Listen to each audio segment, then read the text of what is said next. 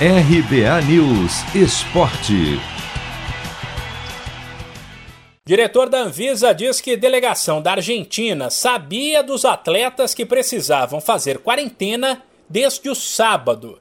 Alex Machado Campos deu a versão dele sobre os fatos e desmentiu a informação de que o órgão não tinha conseguido contato com os representantes da seleção do país vizinho.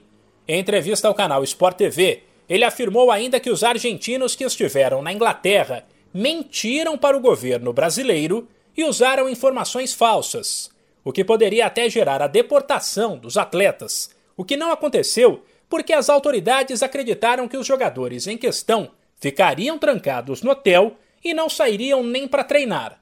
Porém, no domingo, a Anvisa tomou conhecimento de que a quarentena não foi cumprida e que os jogadores, inclusive, tinham ido para o estádio. A delegação argentina foi comunicada da segregação dos jogadores da quarentena já no, já no sábado pela manhã. Eles entraram no país com informação falsa.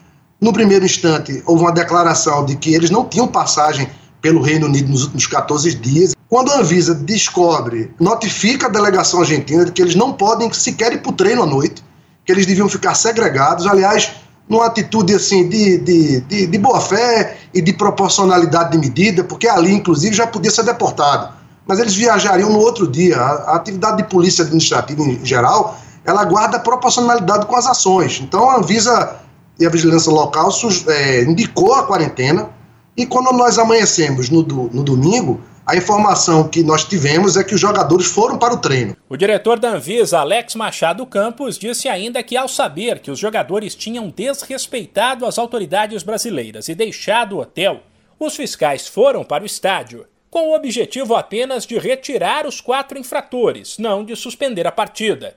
E que a ideia era ter feito isso antes de a bola rolar, mas que os agentes foram barrados. Quando nós verificamos no hotel que os jogadores não estavam mais no hotel, e aí a Anvisa foi para Itaquera, chegou com uma hora antes de antecedência do jogo, nós tivemos a nossa, a nossa atuação é, impedida de ser levada a efeito até a hora do jogo um conjunto de constrangimentos aconteceram ali nos vestiários. O nosso, o nosso servidor, que atuou de maneira corajosa naqueles instantes que antecederam, tinha uma única missão: segregar os jogadores que ali, naquele instante, já estavam no terceiro ato de, de, de, de desafio da norma brasileira. Então, é, se alguém é culpado pelo fim do espetáculo, esse, esse culpado não pode ser a Anvisa.